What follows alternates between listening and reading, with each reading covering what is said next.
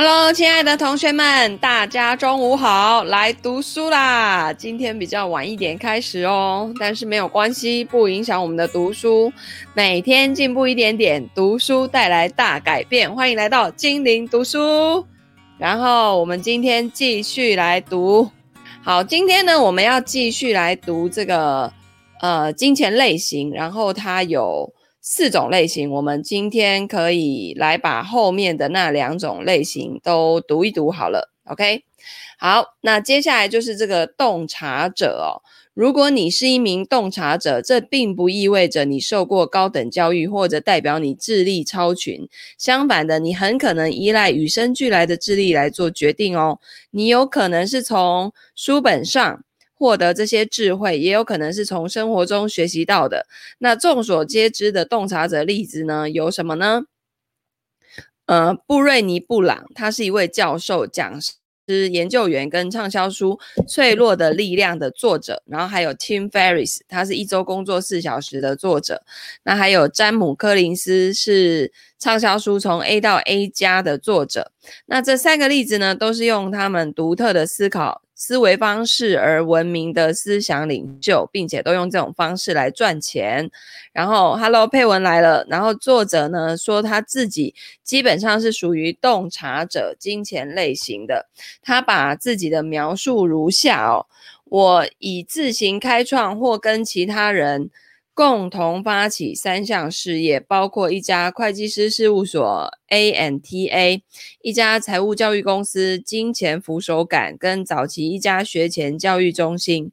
然后我写过四本书，包括赚更多钱买好买鞋子，太棒了，但也破产了。去你的财务，以及你现在正在读的这一本。然后另外还写过两本，嗯，那个。什么什么工作手，这这可能漏漏了字了吧？然后我也替报纸跟杂志撰写专栏，同时还上广播电视节目，也到各个公司各种会议去做演讲。你可能把我这个阶段跟 Lisa 梅森格做比较，并且疑惑我为什么不是创造者金钱类型。然而不同的是，我之所以出书跟创业，其实是由于我的想法构成的优势。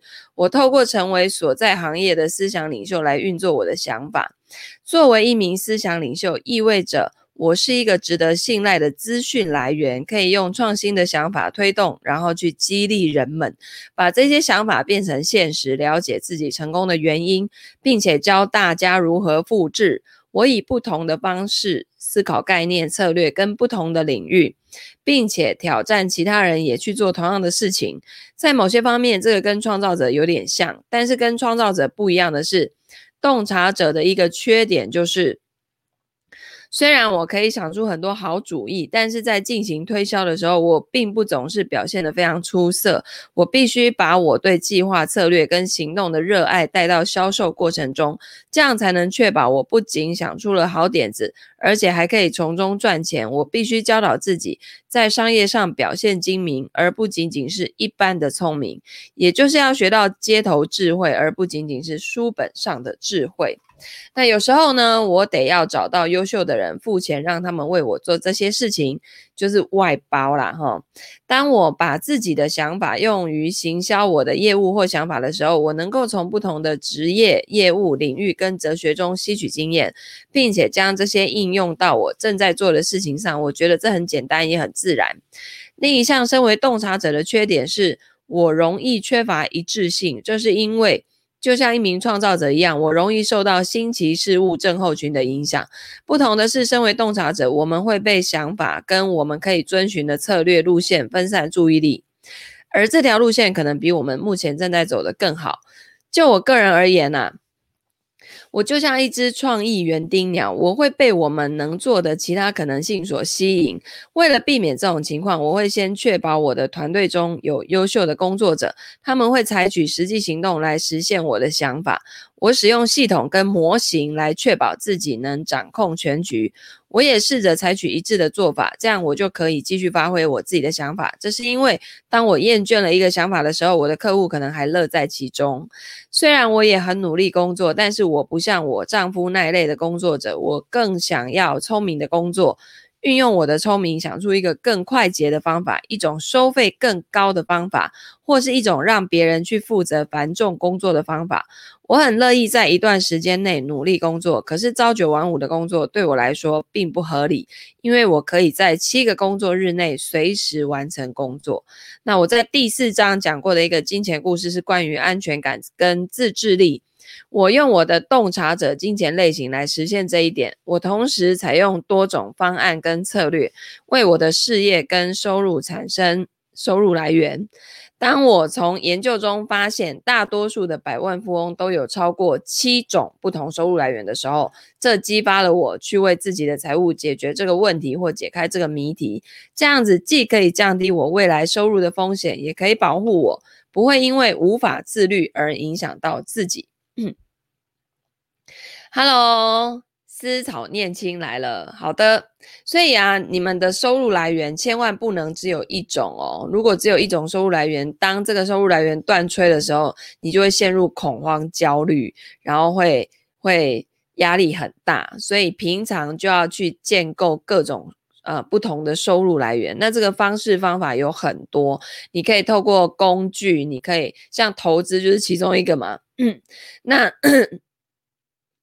你还可以透过什么自己的副业？那像我们这种，呃，表达自己的思想的、输出自己的看法的人，我们可以写作，可以演讲，可以开课，对不对？然后可以一对一咨询。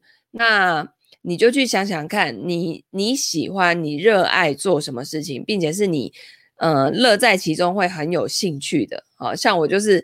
教学，然后跟人家把那种很难的东西讲成白话文的东西，这个我非常非常的乐在其中。然后当别人听懂的那一瞬间，我就会觉得哦，超有成就感。然后并且呢，再透过这个一对一的财务规划、财务咨询，去让客户自己可以找到自己真的可以适合他执行在他的生活当中的，而不是看书，然后看完之后就是哦。然后就没有然后了哈，没有办法用到自己身上，所以呢，呃，你要开创多种收入来源，一种就是被动的嘛，一种是主动的。那我觉得呢，你可以在主动的这方面让自己的能力变强，因为你在这个过程当中，你也可以去，嗯、就是你的那个投资方面啊，你在看待这些投资的东西的时候，你的格局跟角度也会比较多。那你如果只有一种收入来源的话，你真的很难去想象，就是人很难赚到自己认知边界以外的钱嘛。所以，当你那个边界要越扩张的时候，你在看待这些投资的工具啊，然后包括它背后的这些原理原则啊，总体经济的东西的时候，诶，那个很多事情是一通百通的，好。好，然后这个这种同时运作多种策略的做法，以及准备好 A 计划跟备用的计划 B、C、D、E、F，对我的业务非常有帮助。当我们在 Thinkers 的 I N Q 哦，就是他他自己开的那家公司叫做呃学前教育中心，哈，然后呢，他说他。这家公司要开启一个新的中心，却出现延误的时候，这就派上用场了。因为我们可以启动另一种创造收入的策略，而不是仅仅因为我们的时间表被推迟就感到恐慌。那我把同样的策略思维运用到我的投资决策当中，我经常用试算表来统计我的个人投资跟事业。我不会把这一些做得非常详细，但是我会定期的。重新检视他们，以确保我的想法是正确的啊！我的主要投资是在事业上，然后是房地产，最后才是股票。拥有自己的房子，我感觉非常的自在，因为让我生活方便，而且在税法方面也让我觉得很值得。所以这是一项理性的购置，而不是感情用事的乱买。那除了住家之外，我主要投资于商业性的房地产。但是我最近购买的是一套中央商业区的公寓，这也是我的第二套房。那有趣的是呢，由于这一次的购屋购屋哦，混合了情感性跟投资性的因素，我花了将近四年的时间才做出这项决定。我发现这个过程很煎熬。虽然我投资房地产是因为拥有一些房地产是合理的。但是更感兴趣的是发展业务，创造收入来源。同时也能介入股票市场。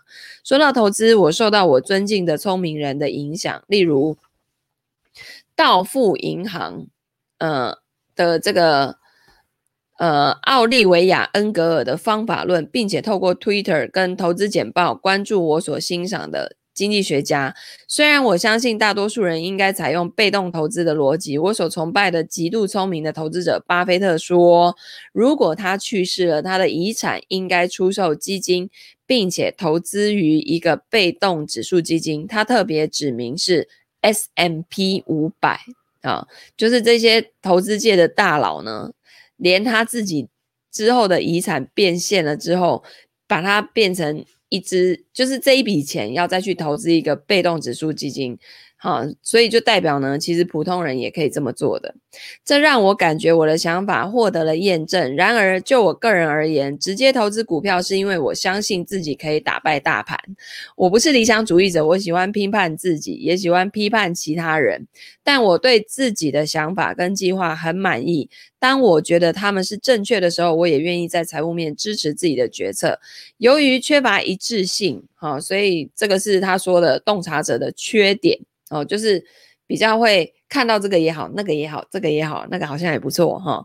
那我在消费跟储蓄还有投资方面会很不稳定。我发现呢，有明确的界限，不让我的储蓄随时能以现金的形式动用，维持一个固定的消费银行账户。并且针对我的消费跟储蓄制定具逻辑性的规则，这些都有助于让我维持纪律跟一致性。啊，其实就是跟那个我们 ABC 账户的概念是很像的。你一定要把它切清楚。你如果所有的钱都蓝蓝这会，你最后就会发现，你本来要存来，嗯、譬如说旅游的钱，会突然间就不见了。然后你你存好不容易。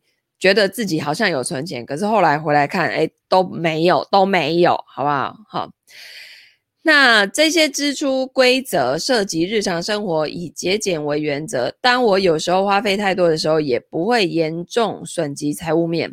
我买日常用品的时候，也会特别注意逻辑性跟实务性。例如，我以前早上都吃一片半的吐司，这让我的室友很生气，他无法理解为什么我就不能吃两片，或是。把另外那半片丢掉，但是我就只想吃一片半，然后把另外一半丢掉，就像把钱丢掉一样。我会很高兴，第二天再把另外一半吃掉，这也蛮妙的哈。那我也宁愿步行三十分钟到鱼市场买八只虾子，七只用来做虾卷，有一只备用，以防一只掉了。这到底是什么逻辑？也不愿意在附近昂贵的百货公司食品。广场超支，这样我就能在白天的时候有更多的活动，还可以省钱。作为一名工作者，托尼钦佩并且理解步行可以省钱，就是走路可以省钱。但是当我策略性的点了八只大虾的时候，他会嘲笑我。在我的事业当中，我也会运用强大的系统啊、流程啊、关键指标、议程，还有业务模型来建立强大的界限，这样我就可以在不被基础问题牵绊的情况下追求想法。这也让我周遭的人在我多变的性格中获得一些确定性。那我在 Thinkers 打 INQ 和和属于关联者金钱类型的罗德索伯做生意，他基本上是关联者。但是也带有许多洞察者的特质。我们刚开始做生意的时候，我知道罗德以前没有做过生意，我自然的想要帮助人们获得知识。在我们合作的早期，我给他一些书去读，包括詹姆柯林斯的《从 A 到 A 加》，我还带他去听专家的演讲。以便提高他的技能，那是因为我相信学习跟知识是带给你商业技能的最好方式。就我个人而言，我读过不计其数的商业书籍，读过大部分的 MBA 课程，参加过无数的商务会议。因为在智力方面，我需要多加了解，而我的弱点是假定每个人都跟我一样。值得庆幸的是，由于罗德具有洞察者的特质，他也很享受这些历程。然而，我渐渐明白的是，他的关联者类型意味着他喜欢和我的联系，就像他喜欢跟我分享经验还有知识是一样的。所以，接下来我们就来讲关联者啦。关联者的财财务态度呢，就是累积它、建立它，然后跟人家合作。金钱的特质是合作，合作。那金钱的口号是经由合作来获得成功，照顾你所爱的人。信念体系，我有价值的原因是我对你的关心。优点呢，他们往往是人力呃人际交往能力很强，跟他人有联系，也是良好的联系者、团队合作者、开发者，然后理解、有同情心，还有足智多谋。缺点就是。他们倾向于把自己放在最后，可能很容易受骗，可能成为拯救他们财务损失的角色，可能对投资反应情绪化。自己无法接受他人的帮助，那这些人怎么赚钱的呢？透过他们的门路、经验跟关系，建立长期基础的耐心，借由稳定跟安全的投资。那遇到压力的时候呢，可能会在越来越安全的投资中寻求安全，可能会放弃或逃避所有的财务决策责任。代表性精神动物就是海豚，具有社会性，而且想要帮助别人。好。那这个关联者的财务状况，买日常用品有逻辑性，怎么用在生活中？就是做预算编列啊，这是最简单的啊。因为日常用品，嗯，你能用到的就是那一些。然后呢，我觉得最常踩到的坑啊，就是加购这件事情。譬如说，我们要去那个。呃，假设去保养，然后在柜台前面结账，他会摆很多那种三十九块、四十九块、五十九块的小东西，然后呢，你就会觉得，哎，可可以可以买一下，买一下，对不对？然后，但是其实那些东西呢，如果你的物品平常都有总量的控制的话，譬如说你们家的卫生纸最多就是囤两条，两条，那你就不会买到。整箱哦，可以擦，大概擦到擦个几年都擦不完那种，那实在是太浪费位置了。然后卫生棉有没有？女生的卫生棉，就是你可以去看你日用的跟夜用，你平常自己习惯用的，然后你一次的那个经期大概用几包，然后你就不需要囤这么多，对不对？因为月经不会突然来，好吗？然后呢，我觉得那个真的就是一种。你要先有那个总量的概念，好，才有办法做到这种预算编列而且不浪费的情况。好，然后再来才。关联者的财务状况呢？如果你很务实，很重视人际关系或是教养，你可能归属于关联者类型哦。在财务上，你会倾向于从经验当中学习，而不是依赖资料或者是专家。那你被迫要去关心别人，这有时候会导致你做出不一定适合自己的财务决定哦。这都是因为你天性上喜欢教养跟。拯救他人，在财务跟投资面呢，你必须做决定的时候，你可能会更依赖你跟他人的连结、人际关系跟自己的经验，而不是资料跟见解。你可能比较喜欢你能信任的稳定投资，因为你更愿意为你的家庭或团体的利益建立长期发展的标的。你的动力来自于为他人提供回馈、拯救或建设的机会，而不是为自己。那关联者金钱类型的人是不怕努力工作，可是通常对他们来说很重要的是，这些不能够损害到他们的关系跟目前的经验。相反的，他们更愿意利用自己的门路还有关系，找到最好的解决方案、投资或者经验。关联者通常很情绪化。可能过于谨慎，但是他们也可能富有创造力，充满好奇心，乐于跟他人学习。你很有可能投资于你所热爱、有关系或者是感觉正确的资产，而不是一项有大量资料支持的资产，就是凭 feel 的那一种啦，好不好？这并不是说你没有逻辑哦，你只是倾向于凭直觉行事，而不是凭头脑行事。你更有可能投资于你了解以及信任的资产类别，而不太可能会想要赌上全部的家当。如果你有贷款，可能会倾向于在做任何其他类型的投资之前先还清它。你还有可能会想要为下一代留下一些东西。尽管不喜欢负债，但是一些年轻的关联者可能会在信用卡或是先买后付的平台上上面出现问题，因为他们想跟自己所爱的人一起体验跟享受当下，然后不会去太在意财务后果。你们有没有发现有一种同学是自己买了这个东西觉得好吃，然后下次再买的时候就会爸爸来一份，妈妈来一份，弟弟来一份，妹妹来一份，然后弟弟的孩子来一份，有没有？就是这种的，买给家其他的家人，但是其他的家人未必想要，或是未必喜欢呐、啊。哦，那创造者呢，跟关联者是最容易陷入过度消费的金钱类型。他们会因为喜欢享受当下而无法自己创造足够的资产。对于关联者来说呢，他们可能会在与他人的体验或为他人的体验上超支。而对于创造者来说，他们最有可能在奢侈品或是自以为了解的物品上跟体验上花钱。作为关联者，你有可能拥有一种稳定且一致的投资风格，喜欢一种设定好就忘记的长期投资方式，例如选一种投资基金，然后每个月定期定额，好，然后不一定要常常想起来或是定期检查。那所以这样的。这一类人呢，就很适合做指数型基金，千万不要选个股哈，因为你都没有去检查，哪一天下市了你都不知道。关联者跟创造者都有可能上当受骗，创造者是因为他们有被快速致富计划诱惑的风险，而关联者则是因为太过于轻信别人，因此很有可能会被利用。那关联者通常有一种力量去激发别人好的一面，然而他们的缺点是可以把一切都花在别人身上哦，不管是情感还是财务上的，而自己却一无所有，就是比较比较都是为别人而活的这样的人。那讽刺的是呢，不想成为负担的观念会给他们带来沉重的负担，尽管他们完全能接受别人依赖自己。你制定了财务计划。财务上的新年计划，想要跟朋友们一起执行，但是第二天你就会把他们忘记，除非有朋友把你抓出来跟他们一起实行目标。在这样的情况下，即使你当时并不是这个意思，或者他并不一定适合你，但你可能会觉得有义务遵守这个决心，然后跟朋友一起实行。如果你能跟一个目标建立起情感上的联系，那么你可能为他感到兴奋。但是你最不可能被单纯只对你有利的财务报酬所激励。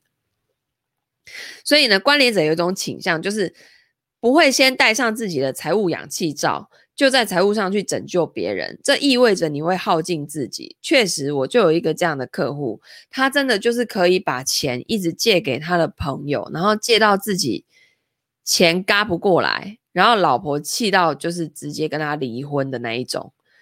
就就有这样的人，太神奇了！我真的觉得太神奇了。我真的这辈子我怎么样都做不到，就是毫无呃一直不停的，完全没有设停损点、停损点或是一个额度，然后无止境的一直去帮助别人。然后重点是你连自己都拖累了，你自己都没有照顾好你自己，你还想要去照顾别人，那真的是。太为难自己了吧，对不对？然后身边的家人应该是优先才对啊。每一个家都把自己家人顾好，那这个社会不就每一个家家户户都很好好的，这个社会就不会有太大问题了啊，对不对？所以其实就是有偌济尻川吃偌济下游的艺术啦，对不对？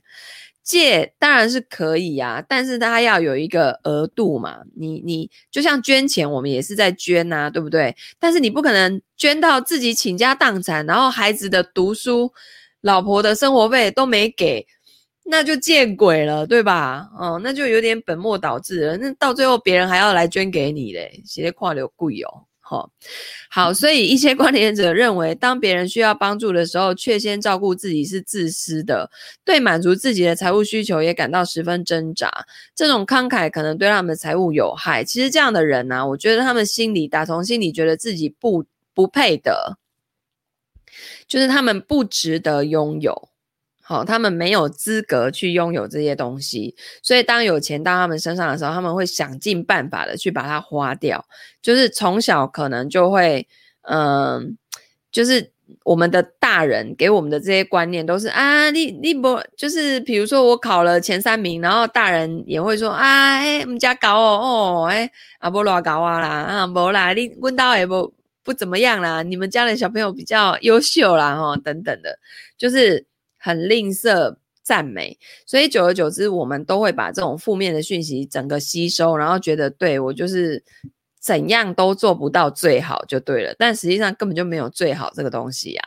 所以呢，当你都先想到别人的时候，都不愿意先照顾自己的时候，其实你就没有爱自己。你没有爱自己，你那个能量就不够足够强大。那不足够强大的情况下，你要再去分给别人的时候，那真的是太有限了，太有限了哦。所以关联者呢，可能太愿意在财务上信任跟他们有关系的人，从而使他们最容易遭受关呃关系密切对象带来的债务所侵扰。呃，在这类人通常就是会被家人拖累的。哦，那关联者会希望在财务上帮助或挽救跟他们有关系的人，而忽略掉任何财务危险危险讯号。如果你在商界，你的优势可能是你的人脉啊、网络跟关系，还有你的协作能力非常的好。那作为一名联合创办人，你的工作表现会最好。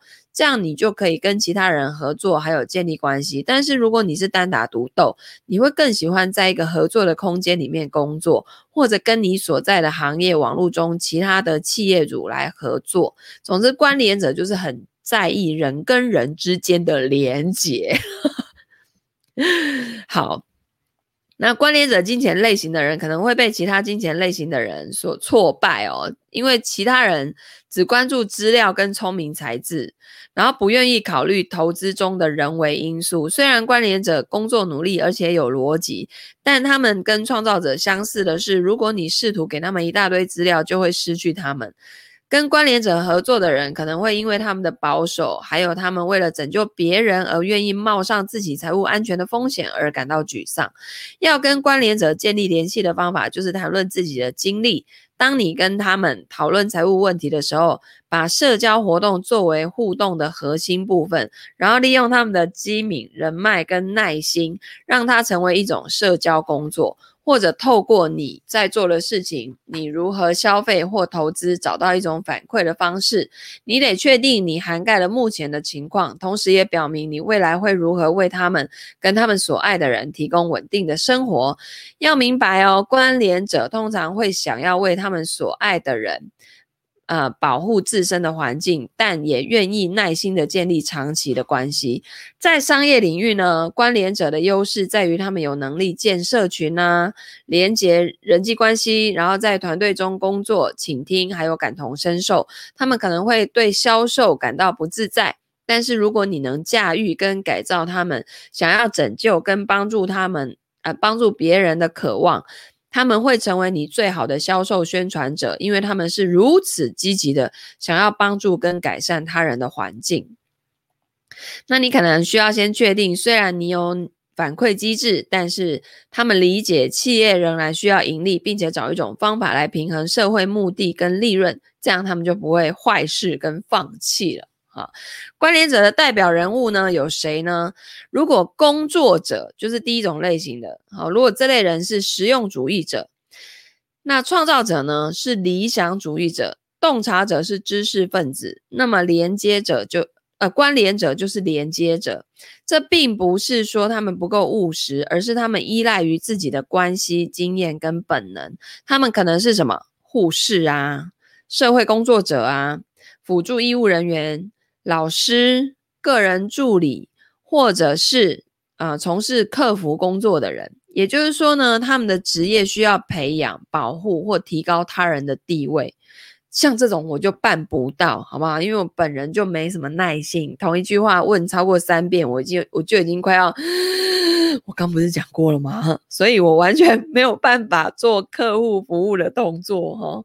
如果我做客服呢，我应该会被客诉吧？应该是这样子。好，那如果他们是在销售相关的职位，他们靠同理心跟建立个人联系。通常呢，他们是永远会在你需要的时候出现的忠诚朋友或家人，有时候甚至还会损害到自己的利益哦。著名的关联者的例子，像欧普拉，他创办了道德消费消费品事业美国诚实公。哦，不是他，不是欧普拉创办的，是杰西卡·艾巴创办的道德消费品事业美国诚实公司。还有呢，伊丽莎白·吉尔吉尔伯特啊，他说：“我相信他的社区，呃，他跟社区的联系方式，让他更像是一名关联者，而不是创造者。我怀疑他两种都有。”啊，那简单的说呢，伊丽莎白在她的贴文中以“亲爱的”开头，这表明她是以关系的连结为主导。那当关联者利用他们的自然倾向去联系跟合作的时候，他们在商业还有工作场所可以成为令人难以置信的强大经营者。他们更有可能利用集资，而不是单独出资，并且想受分享战利品跟共同投资的经验。他们的动机不一定是为了钱哦，所以跟他们他人一起投资，这样可以具有社交性，每个人都能获得收益。这是一种激励人进行良好投资的方式，并且让他们可以保护自己，同时还可以帮助别人。投资于有道德的东西，或者在某种程度上有回报的东西，会激励关联者采取行动，因为这样可以让他人也受益。一个例子是我在 Thinker Star I N Q 的联合创办人罗罗德索伯，虽然他是混合型的金钱类型，但是却经常发挥他的关钱呃关联者金钱类型的力量。他呢这边就是有嗯、我来看看他讲这个哦罗德哈，就是他的这个联合创办人，他说。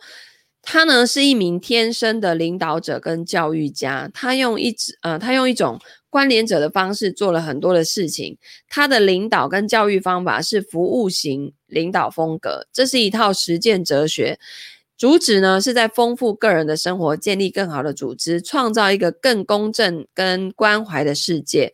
我相信罗德在 Thinkerstar INQ 网站上的部分个人简历内容，体现了这种关联者的思维方式。啊，他的简历写了什么呢？他写罗德热衷以各种形式进行学习，旨在为所有的学习者提供最佳机会，以实现他们的全部潜能。经由他的工作，他的目标是透过个人成长、创造性、批判性跟反思性思维，还有创新实践来促进变革，从而建立一个转型教育家跟领导者的网络。创办。联合创办 Thinkerstar INQ 是罗德展现他的承诺和愿景的一种方式，目的是要培养一个充满创造力跟求知欲思想的社群，无论是老师、家庭、孩子，都可以带着自信、开放的思想跟充满激情的好奇心来走向世界。那他的动机是帮助别人，不是帮助自己啊、所以他天生就是一个连结高手。所以在做财务决策的时候，他往往会用情感跟才智来引导。那他也非常有同情心，在商业跟个人关系当中，他可能会因为一心想要拯救别人而陷入财务风险哦，所以这个是要去注意的。OK，好，然后呢，呃，这边还有一个。呃，我看看哈，后面就举了几个关联者的例子，不过我觉得差不多都是同样的意思哦。我们就把它来讲一个，我看看这边有个混合型的哈，混合金钱类型有分主要跟次要的类型哦，所以呢，呃，希望你现在已经开始意识到，人们可以透过不同的方式，自然的跟金钱互动，还有思考金钱，你甚至可以在呃。可以开始在一到两种不同的金钱类型当中看到自己，所以其实你们测验那个呃第一高分的那个就是你的第一类型，然后第二高分的就是第二种，然后我现在第二高分的有一点忘记我是什么，好像也是工作者吧，我有点有点忘了哈。好，那在理想的情况下，你会意识到这并不像在财务上把人们分成花钱的人跟存钱的人那么简单。你也会意识到生活其实更复杂一点。这个就引出了混合金钱类型这个议题。那我不太喜欢性格测试的原因是，我不认为人类完全符合特定的框框。哦，事实上是我们其实还更复杂。那这就是为什么我认为多数人不会只被归类为一种。相反的，我们是多种金钱类型的组合，通常有一种是主导，另外一种会是次要。那我们在这里将其称为主要金钱类型跟次要金钱类型。好，那为了解释主要跟次要的概念呢，我们来看看克利夫顿所发展出来的一个。盖洛普克利夫顿优势模型啊，当盖洛普决定你的三十四个优势组合的时候，他并没有指出你有一个主导优势来统御所有的优势哦。相反的，他们在呃，在他们辨认出的那三十四个优势当中，他们只讨论了你的前五项，你的主要优势跟次要优势。在这三十四个优势当中，有四个不同的优势领域，比如说策略思考、关系建立、影响跟执行。那每一个主题都提供了一种方式来描述你最擅长什么，或者哪些领域你可能需要别人的帮助才可以完成。那盖洛普并不是说你所有的优点都可以在一个主题当中找到，也不是你的五个最主要的优势都能在一个主题找到。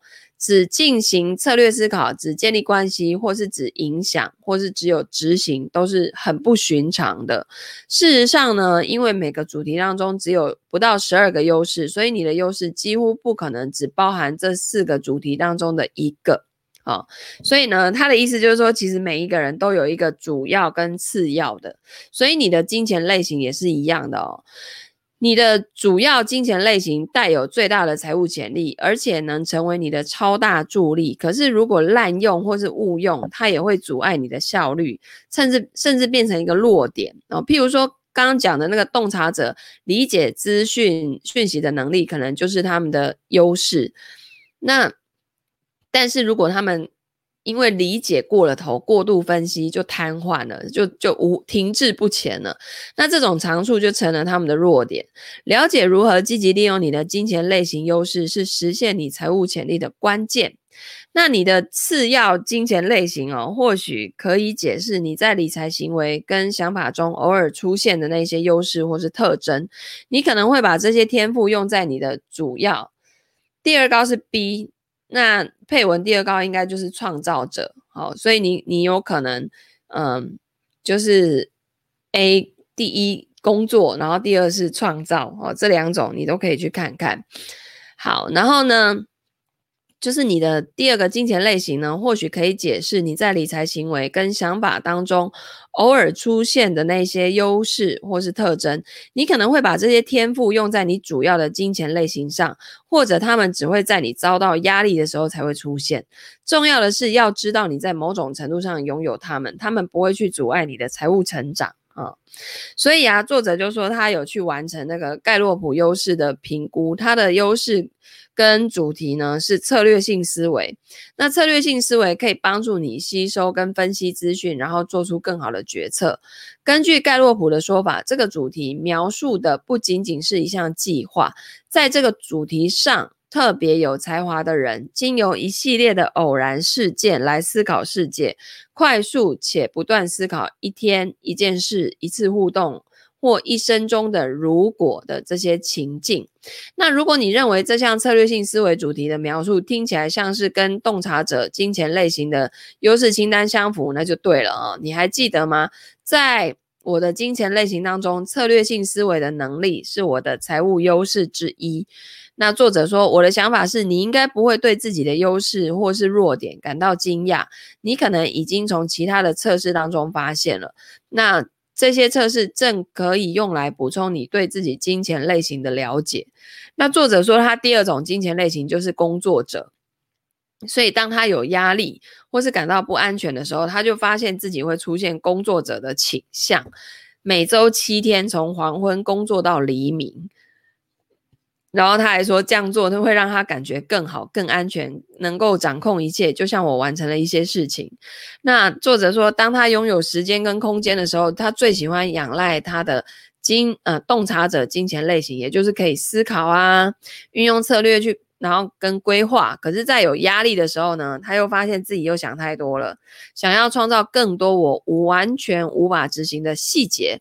那这是一种分析瘫痪的情况，所以我只能低下头，专注于我的工作者类型，并且投入工作之中。那有趣的是呢，当他在财务方面处于随心所欲的最佳状况的时候，就是当他运用他的策略思考、洞察力、思考领导优势，就是用洞察者。的这一项特质，然后以及利用我的能力来建立努力工作，并且从长远看问题的时候，啊，就是他最随心所欲的时候，是两个的优势他都有用上的时候，所以呢，他有充分的利用他的主要跟次要的金钱类型。那所以呢，呃，如果你可以看到自己属于几种不同的金钱类型，很可很可能因为你也是属于组合型的，好，所以呢，他说，嗯。当你回答下一章的问题的时候，请你要先思考并回答你的主要跟次要金钱类型是什么，然后包括这个组合怎么对你起作用，它对你如何的不利啊，有哪一些弱点啊？那这样你就可以知道呢，什么时候你被自己的金钱类型拖进了负面的习惯。那同样重要的是，你可以积极的利用它们来正面影响你的财务。OK，那你如果搞不清楚，你可以去问你的好朋友、伴侣，或是其他了解你的人。因为如果你还记得的话，我们并不会去很擅长辨识自己身上的金钱特质，尤其是优势。那有时候呢，招募那些熟悉我们的人来帮忙是有助、有帮助的。好，好，然后。所以呢，他说，如果你呢认为你的金钱类型混合优势跟劣势，就像复仇者电影中的角色一样，你可能会看到你不同优势如何团结合作，或是互相对抗。你还可能看到他们如何帮助你实现财务目标，或者，他们可能在哪一些地方跟其他金钱类型产生摩擦，或者如果我用呃我所引用的超级英雄把你搞糊涂了，哦，就是。漫威里面那些一大堆超级英雄各有各的优势跟劣势，对不对？好，那你呢？因为角色真的太多了，所以你可以从体育团队的角度来思考你的金钱类型哦。在体育团队中呢，不同实力的队员为了赢得比赛这一更大的这个团队目标，而相互补其中的不足。或者你可能会想到企业主是如何联系在一起的，公司中的团队，或是任何最适合你的比喻。当然，当我们在思考人际关系的时候，考量到混合类型也是有帮助的。就像我们在金钱类型导论中所谈到的，那是因为我们之中啊，没有多少人是独自生活在。地球上的，对不对？即使我们不是处于恋爱关系当中，我们仍然会在同伴关系当中摸索，可能会发现我们在财务方面跟别人有关系，或者我们可能处于朋友或家人对我们施加财务影响的情况下。那了解混合类型的优势，可以帮助你理解到优势之间是如何相互关联的。当你试图理解你在生活中如何反应跟应对不同金钱类型的时候，这会很有帮助。OK，好，那所以呢，他说，呃，你你会记得啊、先前我在每一种金钱类型里面都包含了一个关系的段落。我鼓励你对这个要保持好奇心，并且跟你的伴侣还有同辈人谈一谈，了解你们是如何影响彼此财务环境的，让他们确定自己的金钱故事跟类型。并且完成工作回顾表，这将会更加有助益。这可以帮助你们发现互相扶持、互相呃加强彼此的方法。但同样重要的，这将有助于节制你们无意中削弱跟破坏彼此的能力。就是这个这个社会它是团体的，可是每一个个体又都不一样。所以你如果了解了自己的优势跟劣势，譬如说像我，我的优势就是快、很准。对不对？不啰嗦，然后但是反过来就是什么？没耐性，不注重细节。所以呢，当我要找合作团队的时候呢，我的团队里面就要有人是那种很有耐性的啊，然后会想到很多细节的啊，对不对？然后能够做好客户服务的啊，哦，然后呢，可以可以补足我的另外那一边的。好，哦，那当然这一类人也就需要我的。正面那一面去激励他们，给我快很准，对不对？哈，巴拉巴拉巴，是的，传人老师跟我呢，某种程度上互补是大于，呃，很就是其实我们以前我很很喜欢传人老师的原因，是因为我觉得我们怎么兴趣爱好这么相同，然后呢，去 KTV 两个可以在里面就两个人进去唱，可以唱七八个小时才出来，哈。然后可以很疯狂这样子，然后唱的歌又都是，就是都是很雷同的，然后就觉得哇，好相像哦。然后喜欢的东西、喜欢玩的东西也通通都不一样。结果呢，结婚之后才发现有很大的不一样，好吗？所以恋爱的时候真的是盲目的。但是呢，就是因为不一样才会互相吸引。如果完全一模一样，就会互斥。就像磁铁啊，你一定是一正一负才会互相吸引在一起嘛，对不对？所以呢，这个互补我觉得也没什么不好，对吧？如果呢，像我这么冲冲冲，然后一个家庭两个大人都这么冲冲冲，哇，那那小孩子在财务上是不是会很没有安全感，对不对？那因为他不知道他爸妈随时要做出什么奇怪的事情。对，都是唱周杰伦，没错。你怎么知道？因为周杰伦其实已经算是我们八零后这个年代的叶启田了，你知道，就是。我现在听他的歌，就每一首都是朗朗上口，然后就是听着就觉得很顺，然后在做事情的时候听他的歌，就觉得哦，心情超好，就会想到那种很多以前的事情，然后这不就是我爸妈那个年代在听叶启田一样的道理吗？哈，好吧，总之呢，他是永远的天王就对了啦，好。所以啊，理解你的内在行为跟塑造你的故事，还有环境，只是我们我我们在这里想做的一部分。一旦你完成了下一章的工作回顾表，我们将深入实务面，开始找出适合你的财务习惯。那透过建立一套习惯或一套专门量身定制的财务工具包，你可以永远抛弃预算。好，那我觉得呢，这本书呢，呃，前面这这四个类型，就是你要先认识自己。你如果不了解自己，不认识自己的话呢，很多时候潜意识就会带着你走，然后潜意识带着你走，你莫名其妙做了这个财务决策，你也不知道为什么，所以你一定要先认识自己，从认识自己开始。那后面呢，因为我觉得这本书翻译哦，并没有翻得很顺畅，所以后面呢，我想要去呃找出就是我们可以去实做的方面哦，我就比较不会每一篇都这么去念了，所以呢。呃，前面他就是叫你去讲讲自己的金钱故事啊，你小时候怎么样啊？哦，然后做一些回顾啊。那你现在有这些信念是在什么时候被建立的啊？比如说，嗯、小时候可能有一次你想要买什么东西，然后妈妈不准你买。好像我就是，呃，小时候我很想要。买卡片送给全班每一个人，我想要在圣诞节的时候送给每一个人，然后我妈就不准我买，她觉得干嘛？你是要当里长吗？你干嘛这么浪费钱呢？所有人都要送，你是哈是在哈喽吗？然后呢，那时候当下我的信念就是，以后我一定要很会赚钱，然后我要自己买，然后并且呢，那时候我种下的信念就是，我一定要买到爽，你知道吗？就是。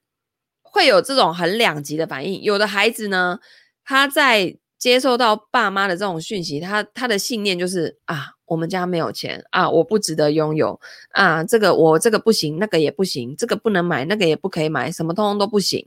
好，然后他就久而久之觉得自己什么都不行。结果我是反过来的那一种，就是拎走买以后就是要自己赚钱，自己买花给他爽的那一种，然后结果就整个也是歪掉了，好不好？